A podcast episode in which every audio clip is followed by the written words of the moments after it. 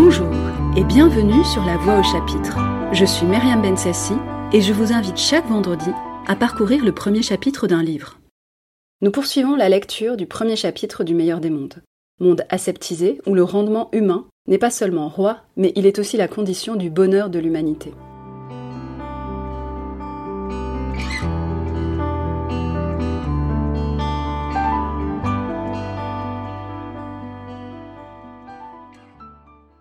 Il se frotta les mains, car bien entendu, on ne se contentait pas de couver simplement des embryons. Cela, n'importe quelle vache est capable de le faire. En outre, nous prédestinons et conditionnons. Nous décantons nos bébés sous forme d'êtres vivants socialisés, sous forme d'alpha ou d'epsilon, de futurs vidangeurs ou de futurs. Il était sur le point de dire futurs administrateurs mondiaux, mais se reprenant, il dit futur directeur de l'incubation. Le DIC fut sensible au compliment, qu'il reçut avec un sourire. Ils en étaient au mètre 320, sur le porte-bouteille numéro 11. Un jeune mécanicien bêta moins était occupé à travailler avec un tournevis et une clé anglaise à la pompe à pseudo-sang d'un flacon qui passait. Le ronflement du moteur électrique devenait plus grave, par fraction de ton, tandis qu'il vissait les écrous. Plus grave, plus grave. Une torsion finale, un coup d'œil sur le compteur de tour, et il eut terminé. Il avança de deux pas le long de la rangée et recommença la même opération sur la pompe suivante. Il diminue le nombre de tours à la minute, expliqua M. Foster. Le pseudo-sang circule plus lentement. Il passe par conséquent dans les poumons à intervalles plus longs. Il donne par suite à l'embryon moins d'oxygène.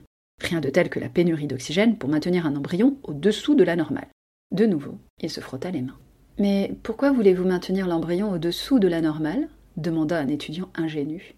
Quel âne dit le directeur, rompant un long silence. Ne vous est-il jamais venu à l'idée qu'il faut à un embryon d'epsilon un milieu d'epsilon, aussi bien qu'une hérédité d'epsilon Cela ne lui était évidemment pas venu à l'idée. Il fut couvert de confusion. Plus la caste est basse, dit M. Foster, moins on donne d'oxygène. Le premier organe affecté, c'est le cerveau. Ensuite, le squelette. À 70% d'oxygène normal, on obtient des nains. À moins de 70%, des monstres sans yeux. Lesquels ne sont absolument d'aucune utilité, dit M. Foster pour conclure tandis que sa voix se fit confidentielle, avide d'exposer ce qu'il avait à dire. Si l'on pouvait découvrir une technique pour réduire la durée de maturation, quel bien ce serait pour la société Considérez le cheval Ils le considérèrent. Mûr à 6 ans, l'éléphant à 10, alors qu'à 13 ans, un homme n'est pas encore mûr sexuellement et n'est adulte qu'à 20 ans. D'où, bien entendu, ce fruit du développement retardé, l'intelligence humaine. Mais chez les epsilon, dit fort justement M. Foster, nous n'avons pas besoin d'intelligence humaine. On n'en a pas besoin et on ne l'obtient pas. Mais bien que chez l'epsilon, l'esprit soit mûr à 10 ans, il en faut 18 avant que le corps soit propre au travail. Que de longues années d'immaturité, superflues et gaspillées. S'il était possible d'accélérer le développement physique jusqu'à le rendre aussi rapide, mettons, que celui d'une vache, quelle économie énorme il en résulterait pour la communauté. Énorme, murmurèrent les étudiants. L'enthousiasme de M. Foster était contagieux. Ses explications se firent plus techniques. Il parla de la coordination anormale des endocrines qui fait que les hommes croissent si lentement. Il admit pour l'expliquer une mutation germinale. Peut-on détruire les effets de cette mutation germinale?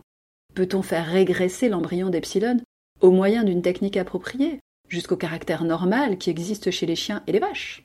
Tel était le problème. Et il était sur le point d'être résolu. Pilkington, à Mombasa, avait produit des individus qui étaient sexuellement mûrs à 4 ans et de taille adulte à 6 ans et demi. Triomphe scientifique mais socialement sans utilité. Des hommes et des femmes de 6 ans et demi étaient trop bêtes pour accomplir même le travail d'Epsilon. Et le processus était du type tout ou rien. Ou bien l'on ne réussissait à modifier rien du tout, ou bien l'on modifiait complètement. On essayait encore de trouver le compromis idéal entre des adultes de 20 ans et des adultes de 6 ans, jusqu'à présent sans succès. Monsieur Foster soupira et hocha la tête. Leur pérégrination, parmi la pénombre cramoisie, les avait amenés au voisinage de mètre 170, sur le porte-bouteille numéro 9. À partir de ce point, le porte-bouteille numéro 9 disparaissait dans une gaine, et les flacons accomplissaient le restant de leur trajet dans une sorte de tunnel interrompu çà et là par des ouvertures de 2 ou 3 mètres de large. Le conditionnement à la chaleur, dit M. Foster. Des tunnels chauds alternaient avec des tunnels rafraîchis. La fraîcheur était alliée à d'autres désagréments sous forme de rayons X durs. Lorsqu'ils en arrivaient à être décantés, les embryons avaient horreur du froid. Ils étaient prédestinés à émigrer dans les tropiques, à être mineurs tisserands de soie, à l'acétate et ouvriers dans les aciéries. Plus tard, leur esprit serait formé de façon à confirmer le jugement de leur corps. Nous les conditionnons de telle sorte qu'ils se portent bien à la chaleur, dit M. Foster en conclusion. Nos collègues là-haut leur apprendront à l'aimer. Et c'est là, dit sentencieusement le directeur, en guise de contribution à cet exposé, qu'est le secret du bonheur et de la vertu, aimer ce qu'on est obligé de faire.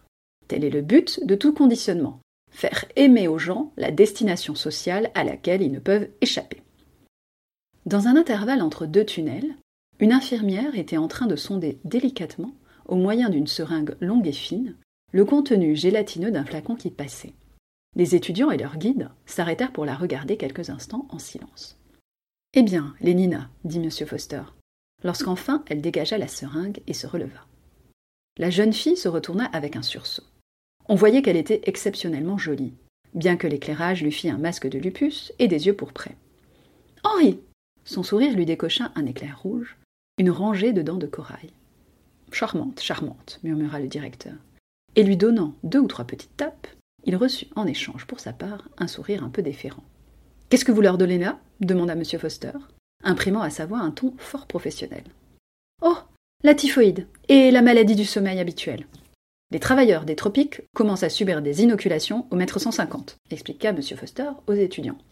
Les embryons ont encore des branchies, comme les poissons. Nous immunisons le poisson contre les maladies de l'homme à venir. Puis, se retournant vers Lénina. Cinq heures moins dix sur le toit, ce soir, dit-il, comme d'habitude? Charmante, dit le directeur une fois de plus. Et avec une petite tape finale, il s'éloigna derrière les autres.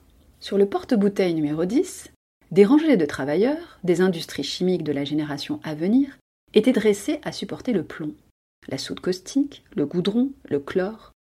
Le premier d'un groupe de 250 mécaniciens embryonnaires d'avions fusées passait précisément devant le repère du mètre 1100 sur le porte-bouteille numéro 3.